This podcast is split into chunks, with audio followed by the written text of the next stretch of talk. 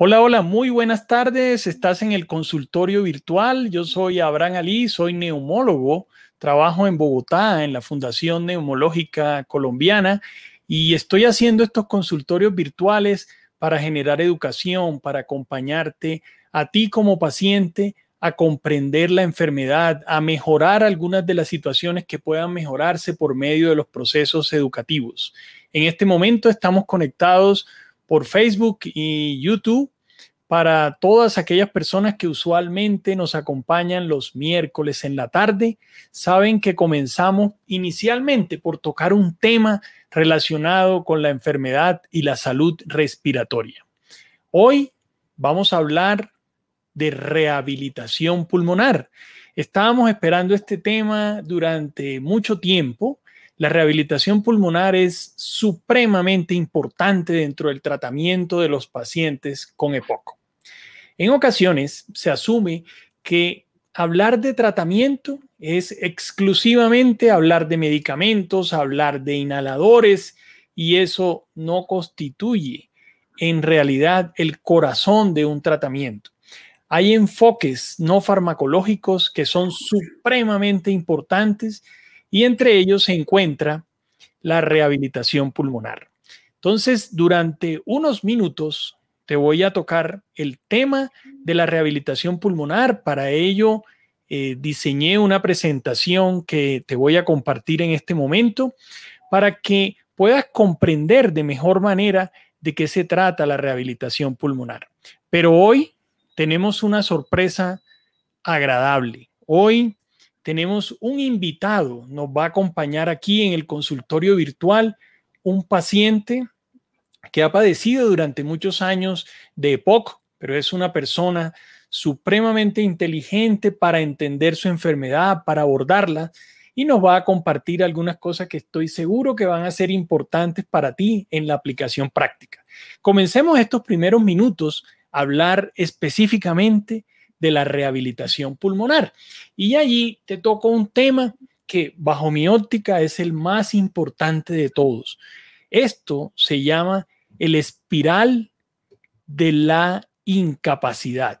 Este espiral de la incapacidad para moverse, para actuar, para respirar, es muy importante. En general, las personas que tienen EPOC comienzan por esta situación, por tener disnea, Disnea significa en términos coloquiales no médicos tener ahogo.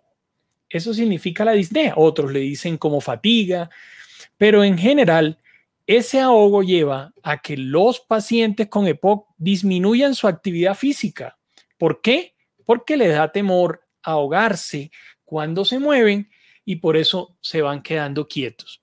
Pero el momento en que se quedan quietos, lo que les pasa es que hacen menos tolerancia a la actividad física y los músculos se le van adelgazando.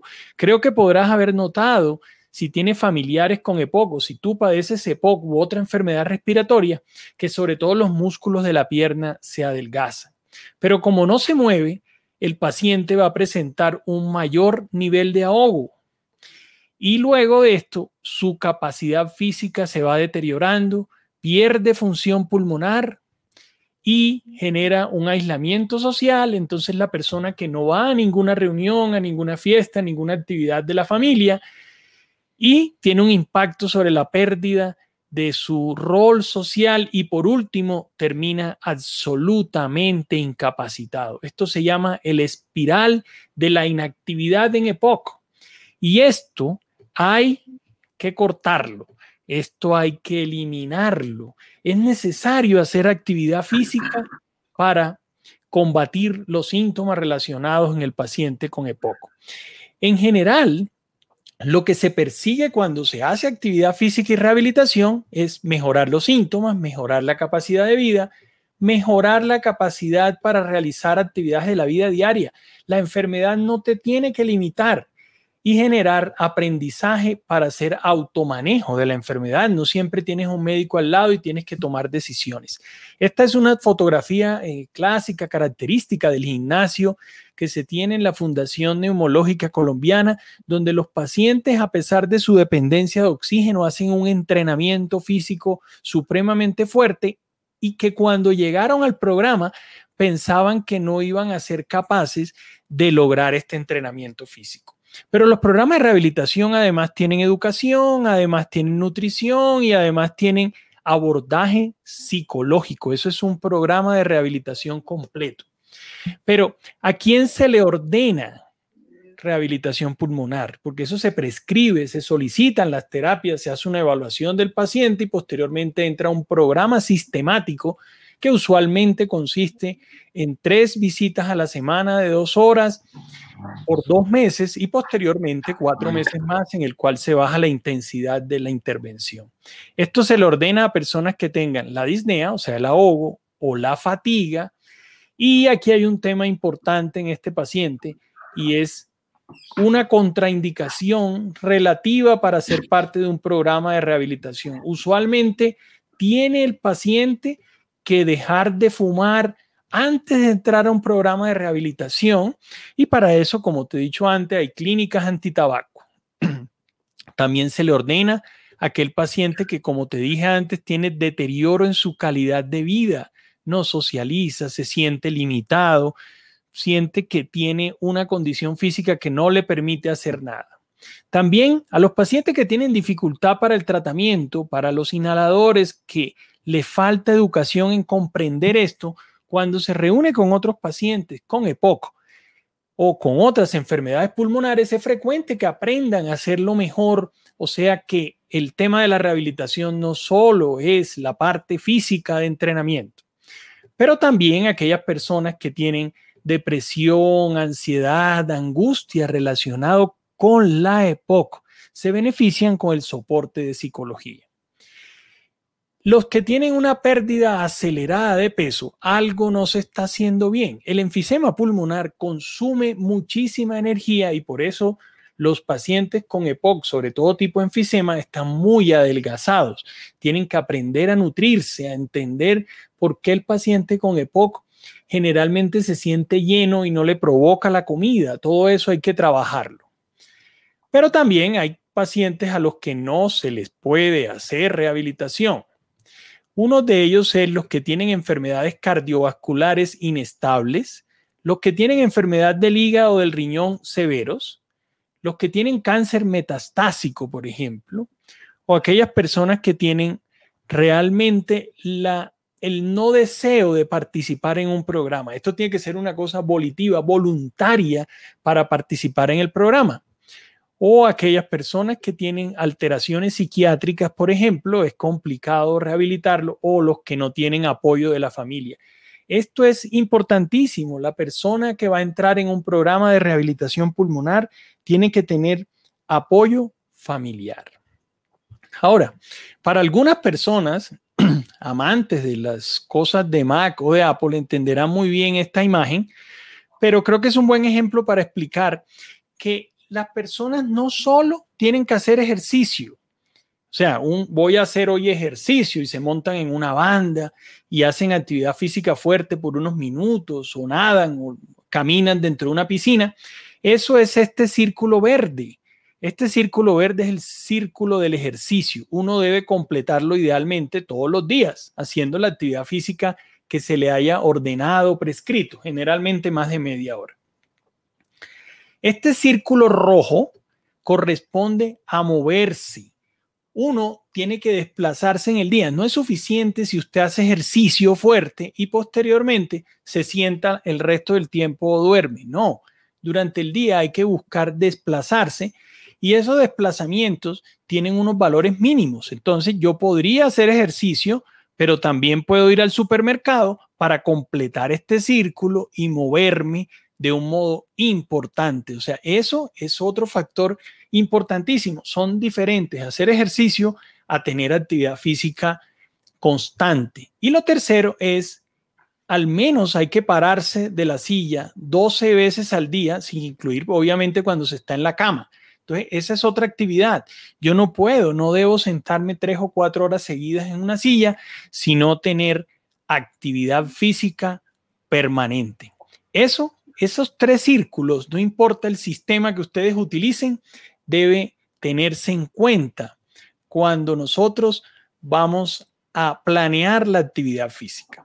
Y aquí tenemos a nuestro invitado de hoy. Se trata de Carlos Manuel Escobar. Bienvenido, Carlos, al consultorio virtual. ¿Cómo estás en la tarde de hoy? Bien, doctor, muchísimas gracias, muy amable por tenerme en cuenta y, y por para a ver cómo puedo ayudar eh, con la experiencia mía en, en el tratamiento de rehabilitación pulmonar. Bueno, de mi parte, feliz de contar contigo, de que las personas que visitan el consultorio virtual vean un paciente que hace las cosas bien, que sabe cómo abordar las situaciones, que siempre necesita apoyo. Y yo estoy siempre presto a apoyar a Carlos en las cosas que necesita.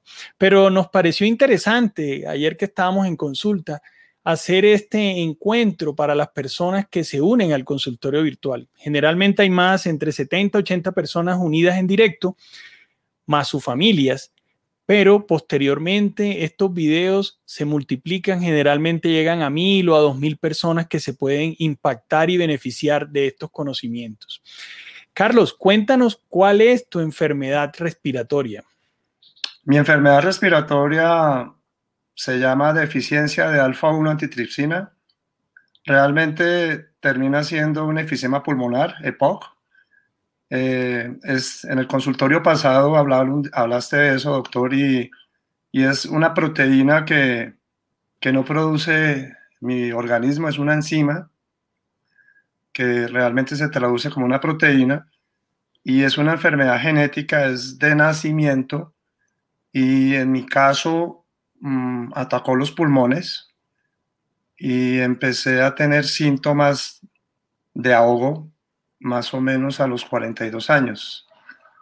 Me di cuenta porque siempre he sido una persona deportista y jugando básquetbol me empecé a ahogar muchísimo hasta que me tocó dejar de jugar.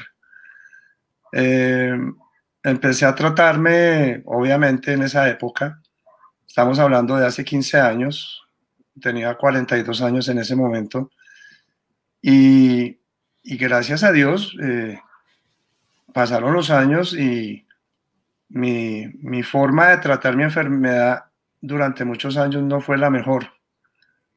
Eh, el trabajo, el, el, querer sacar a mi familia adelante, pensaba más en ellos que en mí y pues llegué a, a un momento en donde me fatigaba mucho, no usaba oxígeno como me mandaban, eh, hacía todo lo contrario a lo que se debe hacer en, un tratamiento de rehabilitación pulmonar.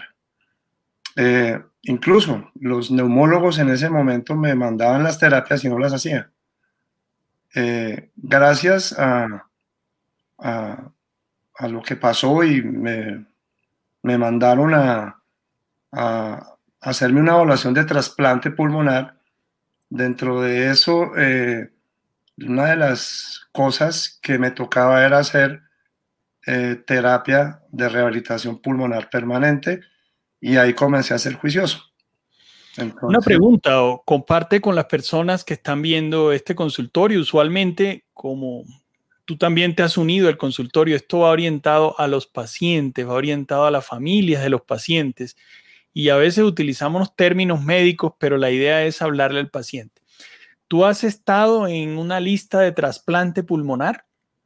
Sí, estuve en lista de trasplante pulmonar eh, más o menos por dos años. Eh,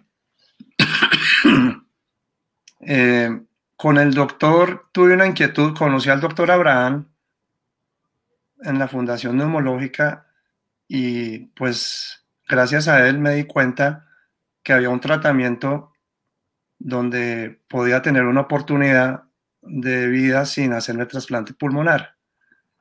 El doctor muy gentilmente me ayudó en eso y, y salí de la lista de espera, pero es esencial que siga en mi rehabilitación pulmonar, yo creo que de por vida. De por vida y obviamente el tratamiento que tengo me lo, me lo dio el doctor Abraham y es la proteína que no produce mi organismo. Me la están aplicando hace más o menos tres años, desde el año 2017, eh, continuamente, semanalmente. y más las terapias de rehabilitación que actualmente hago en mi casa, pues obviamente tengo una vida casi que normal. Uso oxígeno 24 horas. Carlos, cuéntame un poquito eh, de esa experiencia que viviste en el gimnasio cuando compartías con otra persona las actividades físicas allá, más o menos la imagen que viste en ese momento. ¿Cómo se vive esa experiencia en el relacionamiento con los pacientes, con los otros enfermos? Eh, ¿qué, te dejó ese, esa actividad en tu vida? Doctor, primero que todo no hallo el día en que pueda volver, porque hacer ejercicio en compañía y tener amigos, porque uno termina siendo amigo de las personas y eh, haciendo las rutinas con ellos, obviamente. Se vuelven algo en la vida de uno muy indispensable y la experiencia con, con las personas que he conocido es muy grata, porque eh, personas eh, menores, personas mayores, personas de mi edad, ve uno cómo, cómo va mejorando su calidad de vida. Yo vi llegar al gimnasio de la Fundación Neumológica eh, personas casi que ni podían caminar, creo yo, o con dificultad con acompañante, y a los dos meses eran otras personas. Eso hace que, que la calidad de vida en nosotros cambie, que el aumento de la capacidad para respirar y la resistencia y la fuerza muscular eh, aumente, estamos tonificados, eh, nos están controlando el peso, que no tengamos sobrepeso ni que nos falte peso. Y bueno, es una experiencia, eh, gracias a Dios, muy buena, ¿no? En este momento que no se puede tener esa actividad continua o tan de grupo en que toca mantener distancia social, tú estás haciendo actividad física en la casa. Sí. Cuéntanos eh, qué actividad física estás haciendo. Yo, yo sigo los parámetros de la fundación. Eh, yo inicio haciendo un calentamiento donde caliento mis músculos de las manos, de los brazos, de los hombros, de, las piernas y, eh, y después de eso hago unos estiramientos ¿sí? Y lo primero que empiezo a hacer después de hacer estiramientos es una rutina cardiovascular donde, donde tengo una caminadora, mm, tengo una elíptica, pero me gusta la caminadora. Y normalmente hago un poco más de lo que hacía en la fundación. Hago, hay veces, 20 minutos más. Hago la terapia de los 30 minutos exacta eh, con descanso cada dos minutos y después los 20 minutos finales los hago eh, en plano, digámoslo así, sin, sin, sin, con el nivel bajo y después de, de terminar mi, mi, terapia cardiovascular, empiezo a hacer pesas. Entonces, eh, por ejemplo, si hoy hice brazo, hice pecho, mañana hago piernas y hago espalda y finalizo eh, haciendo estiramientos y unos estiramientos muy buenos para, para, para terminar mi terapia. Eh, más o menos duró hora y media en terapia. ¿Todos los días? Todos los días, sí. Exactamente. los fines de semana no puedo porque salgo por alguna cosa, por alguna cosa familiar, no, no puedo, pero trato de hacer todos los días. Además, me gusta. Eso es supremamente importante y las personas que entran en esta dinámica comienzan a sentir que necesitan el ejercicio, el ejercicio los llama y eso es algo que todos los que estamos aquí reunidos en este momento eh, tenemos que aprender. Eso es muy importante. Una cosa, estamos en Bogotá a 2.600 metros sobre el nivel del mar. Más sin embargo, Carlos, con esa limitación de oxígeno del medio ambiente, logra hacer mucha actividad física. Otra observación importante para hacerles a ustedes es que, pues Carlos tiene la oportunidad de tener la caminadora, pero no necesita uno una caminadora. Puede hacer actividad física en el parque, puede planear unas metas de una velocidad y una sugerencia importante, aquellas personas que no tienen uno de estos relojes inteligentes o que no tienen el celular que les puede contar los pasos, existe un aparatico, una banda relativamente económica que se llama un podómetro y es capaz de medir los pasos de las personas. Entonces eso es una meta muy importante porque la persona cada día se pone una meta de aumento. Puede comenzar por hacer mil pasos al día y después mil quinientos y va aumentando semana a semana hasta que puede llegar a un valor deseable y muy complejo de ocho mil pasos. A veces no lo hacen las personas que están sanas por falta de tiempo, pero si tú tienes ese poco y logras llegar a ese valor, realmente tienes un entrenamiento físico altísimo y tu probabilidad de vida, de buena vida, se va a prolongar durante mucho tiempo. Cuéntame otra cosa más, ¿cómo es el tema de la utilización de los inhaladores? ¿Qué le puedes tú aportar a las personas que tienen EPOC y que están aquí conectadas con nosotros? Em, en, rehabilitación pulmonar nos hacen un taller de cómo utilizar nuestros inhaladores, ¿sí? De todos los talleres que nos hacen, porque son varios. Eh, yo utilizo dos inhaladores, uno lo utilizo cada 12 horas y el otro cada 24 horas. El que es cada 24 horas se llama Spiriva Respimat. No, pues eh, mejor no diga los nombres. ¿No? No, no, los nombres no porque son comerciales y después traen inconvenientes. Pero no importa, utilizas un inhalador. Eh, la forma de usarlos, bueno, yo, yo primero me preparo un poquito y tomo el aire, eh, lo expulso, lo trato de expulsar todo en el pecho, en, en la parte abdominal. Hago ese ejercicio unas dos o tres veces y finalmente, después de hacer mi tercera inspiración, eh, tomo el inhalador, ya está cargado, eh, expiro y lo tengo durante 10 segundos. Inmediatamente lo, expulso por la nariz y, tomo agua y trato de lavarme los dientes y hacer un enjuague bucal. Eh, en general esa es la forma como lo utilizo. ¿no? Preparo, Aquí hay algunas preguntas, vamos a, voy a compartir algunas. Eh, mira lo que nos pregunta Luis Murcia. Dice, tengo un poco de miedo para la rehabilitación pulmonar porque me desaturo con frecuencia. Aquí pone me saturno, pero seguramente me desaturo con frecuencia.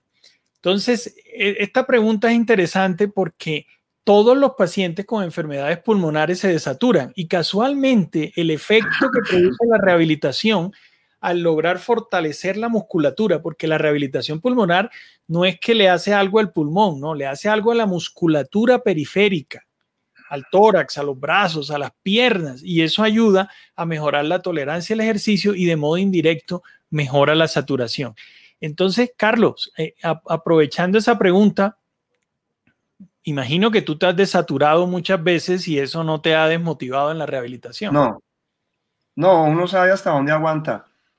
Eh, lo primero que hacen en la fundación las terapeutas es unos exámenes físicos eh, donde miran tu capacidad, miran en una caminata de seis minutos, en, la banda también miran tu capacidad, hasta dónde puedes llegar. De acuerdo a eso, te, hacen, te hacen tu terapia, tu rutina, digámoslo así. Obviamente, eh, uno haciendo ejercicios se, se desatura pero ellos ah, evalúan con cuánto oxígeno debes estar. Si tú utilizas oxígeno a, a, dos litros normalmente, seguramente vas a usar eh, haciendo ejercicio a tres, a cuatro, en mi caso a cinco litros. Y de todas maneras, haciéndolo a cinco litros me desaturo, pero yo sé hasta dónde puedo llegar. O sea, yo, y obviamente en la fundación todavía más porque allá estoy haciéndolo bajo, bajo una supervisión médica y además las terapeutas están con nosotros todo el tiempo revisando que estemos bien. Eh, es exigente.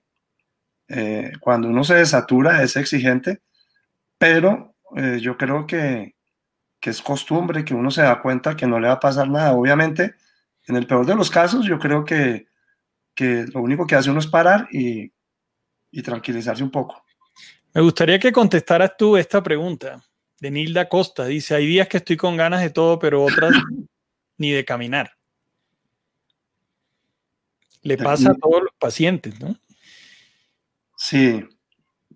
Sí, yo, yo, yo actualmente pienso que, que la parte psicológica se la manejan a uno y uno tiene que aprender a vivir la vida como, como está, con su estado. Y para mí es importantísimo ser feliz y vivirlo hasta cuando Dios me, me diga.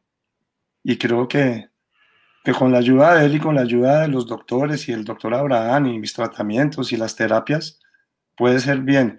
Pero trato de siempre siempre tener la disposición para, para levantarme y empezar el, día a día con ganas. Eh, seguramente hay días que no tiene uno ganas, pero, pero es mejor, es mejor tratar de tener eh, el, estímulo bien. ¿sí? Muy bien. Eh, ¿Quieres tener algún comentario de cierre, Carlos? Pues, doctor, agradecerle por, por darme esta oportunidad. Eh, ojalá las personas que escuchen hagan o se metan a un, a un, grupo de rehabilitación pulmonar en la Fundación Neumológica o me imagino que... O donde, estén. Sí, es un ejemplo nada más la fundación. Eh, hay rutinas buenísimas. La rutina de baile es excelente para las personas que les gusta bailar. La rutina de Tai Chi es buenísima para las personas que tienen dolores musculares o en la espalda o, necesitan saber su postura. Y obviamente las charlas que nos dan las terapeutas son muy buenas. Y lo mejor es los amigos con los que uno convive allá. Uno allá aprende a llevar su enfermedad como por lo alto. Creo yo. A mí me pasa eso. Bueno, perfecto. Voy a contestar las preguntas. Eh, gracias, Carlos. Eh, como quieras, te puedes quedar en el back o te puedes viendo el resto del programa o unirte por la vía normal, como quieras. Entonces, voy a contestar algunas de las preguntas y saludar a las personas que han estado aquí eh, conectadas. Hoy hay muchas personas conectadas. En el momento en que estábamos contestando había 83 personas conectadas provenientes de Facebook y de YouTube. Em, muchos se saludan y yo agradezco sus saludos y siempre trato de compartirlos todos. Em, personas de Florencia, como estamos viendo aquí. Aquí pregunta eh, J. Bayer, ¿el asma se cura? No, la respuesta es no, el asma no tiene cura, pero tiene un control y si hay ejercicios para ayudar a respirar mejor, pero ese es otro tema eh, de pronto un poquito más largo. El médico le mandó rehabilitación a Luis, ya escuchaste el testimonio, eso es una bendición, aprovechalo, no pierdas la oportunidad. Lina Valencia, bueno, a todos los sigo invitando aquí que estén los miércoles a las seis para poder transmitir esto y si conocen personas que quieran comentarle sobre este tema y unirse al consultorio virtual, bienvenidos. Pregunta Angélica si hay múltiples nódulos de 3 a 7 milímetros con linfonodos carinales de 3 centímetros. Se biopsian los nódulos, solo se observan. Los menores de 8 milímetros generalmente se observan. Esos nódulos preocupan y hay que hacer un abordaje diferente y buscar otra enfermedad. Desde el Atlántico, la joven de Piojó Mina Jiménez. Ok, estamos atentos a todo. Juliano saludando. Yamile, creo que aquí hay una pregunta de Auner. Dice, me diagnosticó el otorrino reflujo, pero la flema no me deja hace tres meses, no para la flema. ¿Cómo hago? El reflujo sí puede producir flema, pero eh, Auner te sugiero que hay que buscar otro diagnóstico alternativo porque no es usual que te produzca prácticamente una persistencia de la flema, no es lo que usualmente se da. Eh, Nilda, no, no, no, mira, aquí te aplica el testimonio de Carlos que acabas de escuchar.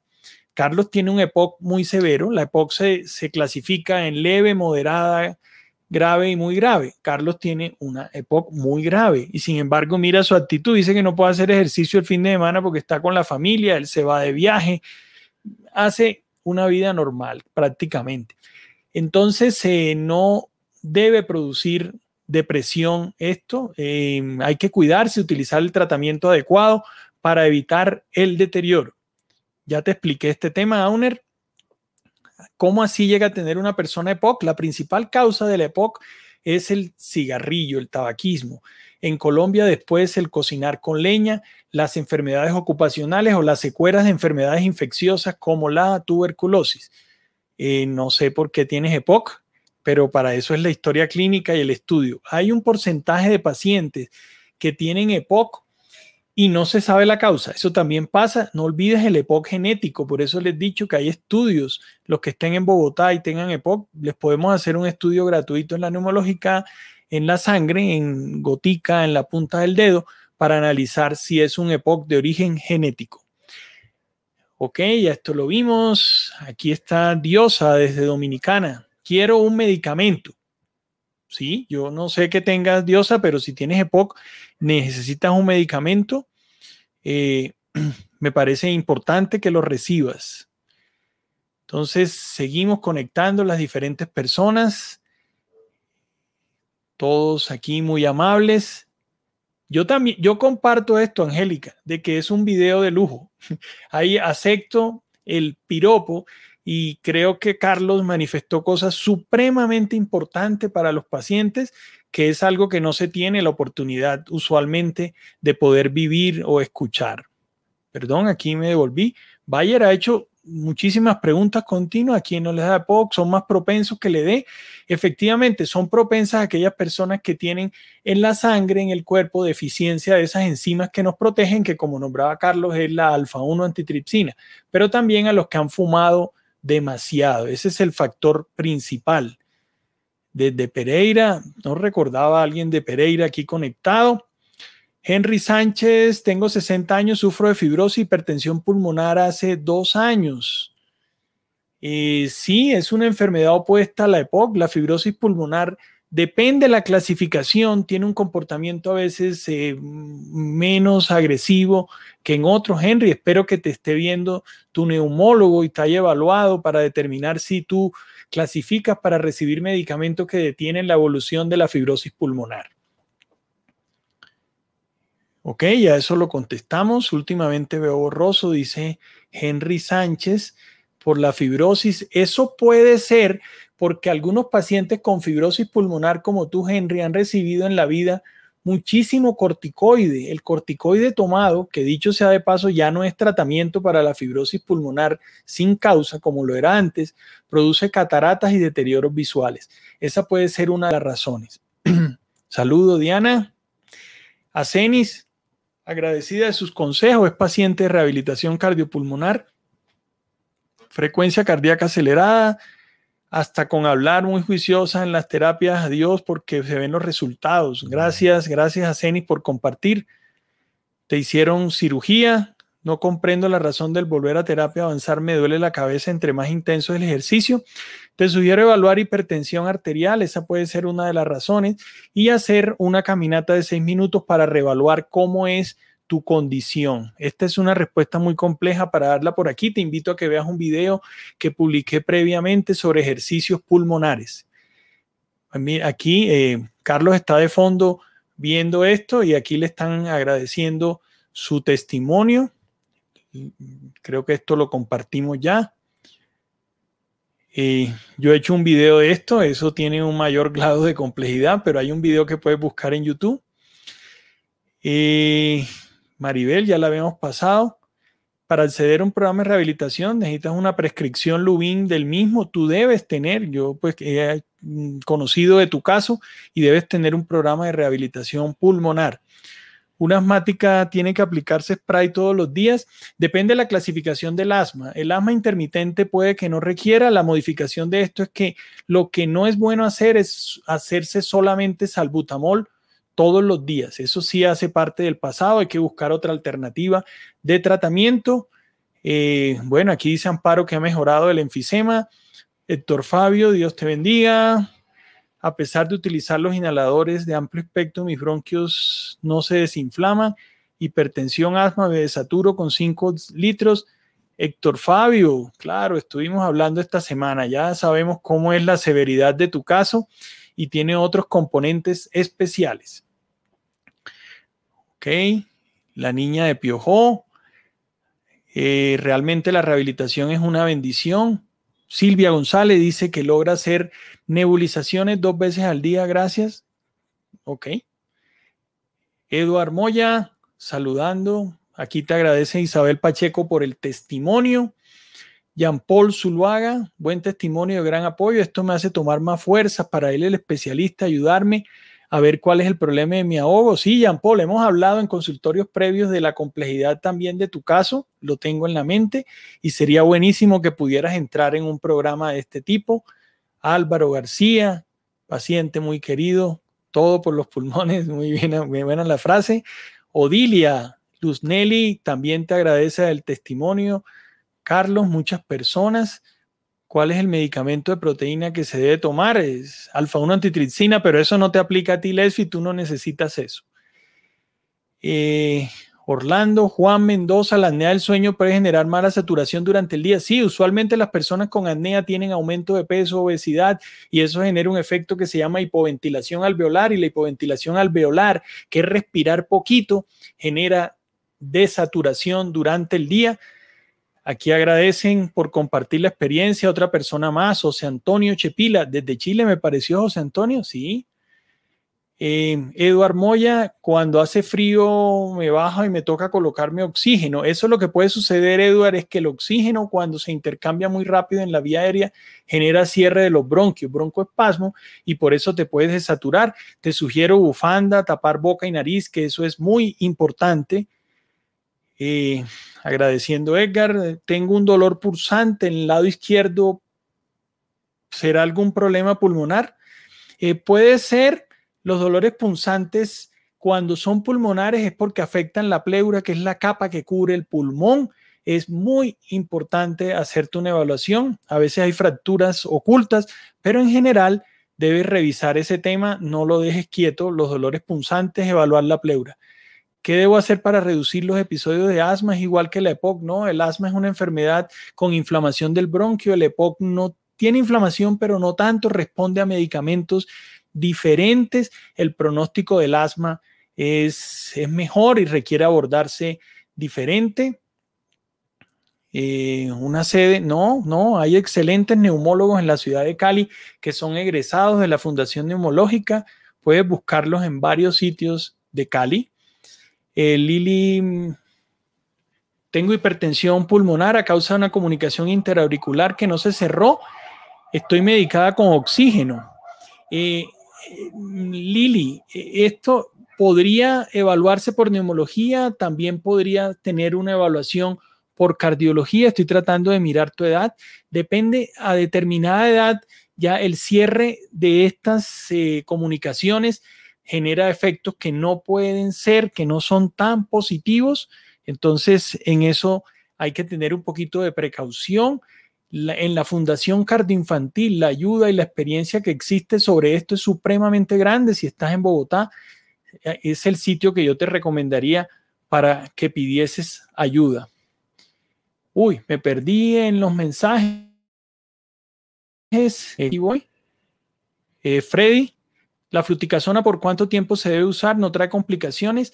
Eh, nuevamente depende si se trata de un EPOC, de un asma, si es asma debe recibir más tiempo la fluticasona. EPOC depende si la persona termina yendo muy frecuente al hospital o tiene los eosinófilos en sangre elevados. Hay una serie de condiciones diferentes que se van presentando y de cada una de las enfermedades depende la severidad, si es la utilización o no de los inhaladores tengo fibrosis pero no tiene medicamento, entonces eso hay que mirar, esa es la invitación diosa, que mires si tu fibrosis clasifica o no para medicamentos con tu neumólogo. En inhaladores preguntó, es que me, cuesta seguir el nombre cuando me contestan abajo, eh, no recuerdo qué, tenía pendiente de, Freddy. Em, Olga Lucía eh, saludando, lo mismo que... Qué gran valentía, gracias doctor. Supongo que, la de Carlos, eh, ese mensaje para él. Eh, Mario González, excelente testimonio desde Mendoza, Argentina. Carlos, muchas personas hablándote. Eh, Juliano de Barranquilla, un sobrino con rinitis, eh, debe usarlo de por vida. Idealmente no. La, la, la, rinitis alérgica no se cura y la persona apenas quita el medicamento se pone malo. Yo lo que recomiendo en esos casos en rinitis es tratarse y parar, tratarse y parar de acuerdo a las situaciones que se vayan presentando. Eh, otro saludo para Carlos, está cotizado. ¿Cuántas sesiones necesita un paciente con EPOC? Ya yo lo dije previamente tres a la semana por dos meses y después una o dos a la semana por cuatro meses más. Hoy con la virtualidad mucho se puede hacer por teleactividades. Eh, me he sentido reanimado, gracias. Ah, Nepomuceno, qué bueno verte por aquí. Me alegra que ya hayas comenzado. Lefi no volvieron a dar ejercicios por Facebook, parece que sí, pero en sesiones reservadas, eh, porque no se pueden hacer eh, colectivas porque no hay monitoreo. José González, tengo oxígeno, 27 eh, por 24, 2 litros. Hace 15 días estoy en Girardón, no tengo oxígeno, cada dos días me siento mejor. ¿Será que toca vivir acá? Mi respuesta es la misma. Los invito a ver un video que hice hace unos dos años desde el desde Mavecure, en el Guainía, que se llama ¿Dónde debe vivir el paciente con EPOC? Te lo recomiendo muchísimo mirar ese video del canal de YouTube y ahí vas a encontrar la respuesta a esta pregunta. Eh, Judith Fabiola, tengo un hijo eh, todos los días, yo no sé qué darle, se me pone muy congestionado. Pues yo soy neumólogo de adultos, no pediátrico, pero creo que con un buen tratamiento, Judith, eh, que debe darte un neumólogo pediatra o un pediatra, la evolución debe ser muy buena.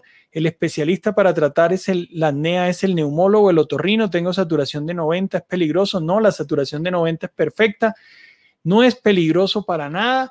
Eh, tengo sesgo de mi opinión, pero creo que el profesional más competente y que mira toda la situación de modo global de la apnea de sueño es sin duda un neumólogo. En ocasiones los otros especialistas que la tratan tienen una visión un poquito más limitada. Tengo varias preguntas eh, que me envió em, eh, las personas eh, que se conectan del público durante este tiempo, pero estamos cortos de tiempo. Voy a dedicar tres minutos a contestarlas.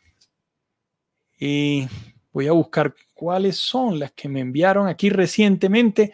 Acá están las preguntas. Las contestaré en los últimos tres minutos. Dice, dice Jesús Díaz, soy asmático, pero no crónico. Tenía algún tipo de alergia por polen, no se me quitaba el asma, pero tengo reflujo. Hasta hace una semana tomé antibióticos y nada. Entonces aquí el comentario Jesús es que el reflujo gastroesofágico es un disparador del asma. Entonces, la medida que no controles el reflujo, no se va a poder controlar el asma. Miguel Ángel Muñoz dice que tiene 27 años, hace seis meses viene presentando dificultad para respirar y silbido. Le hicieron una radiografía de tórax, salió normal.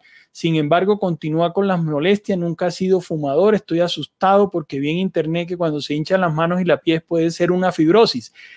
Comenzar, Miguel Ángel, por algo que los médicos en general no hacen con frecuencia y es pedir una espirometría. Tú necesitas una evaluación de la función pulmonar porque no todo es la radiografía normal. Hay que analizar cómo es el comportamiento de tu pulmón para tomar las mejores decisiones. Marilí Oficial dice, hola, yo en diciembre me enfermé de gripa, tos y calentura y desde ahí cuando llego a toser suena un silbido siento como si fuera una viejita tosiendo, a veces siento en la garganta como basura y me da tos. Entonces, en estos casos nuevamente, curva flujo-volumen para evaluar la función pulmonar y si eso persiste hay que hacer una nasofibrolaringoscopia para mirar si hay una parte residual negativa, algún problema en la vía aérea. Sergio Maldonado Rivales, ¿cómo hace un diagnóstico? Estoy seguro que tengo reflujo y eso me da, oh, ¿qué puedo hacer? Eso han sido los mil programas que hemos hecho sobre reflujo eh, idealmente, si tienes claro que es un reflujo, el tratamiento debe ser un gastroenterólogo. Nosotros los neumólogos intervenimos cuando se asocia al ahogo solo y no hay un diagnóstico, pero también puede ser un neumólogo. Eh, María es María, también sobre reflujo. Recientemente me hicieron cirugías, entonces me da hipo por la cirugía laparoscópica. Lleva seis semanas con hipo y estoy preocupada. Las cirugías laparoscópicas usualmente inyectan aire, un gas, dióxido de carbono, y eso empuja el diafragma hacia arriba y genera un estímulo que produce hipo generando usualmente irritación del nervio frénico. Hay medicamentos que se pueden utilizar para disminuir el hipo, pero generalmente con el tiempo se va quitando en la medida que todos esos gases se absorben y que disminuye las irritaciones indirectas que producen esos reflejos. Y por último, Cristian Cruzado, se me obstruyen las vías respiratorias dos veces durante el día, hago puff de salmutamol, se me pasa.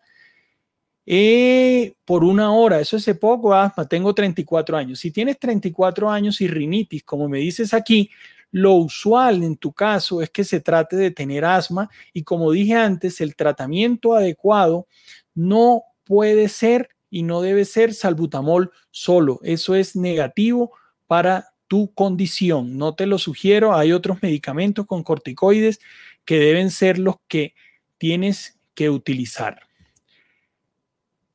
Entonces, hasta aquí llegó este consultorio virtual, un poco extenso, no lo había hecho nunca de 45 minutos, eh, pero valió la pena. Gracias eh, nuevamente a, Carlos eh, por acompañarnos. Muchas gracias, nos se quedó durante todo este tiempo. Saludos a todos y nos vemos en una semana.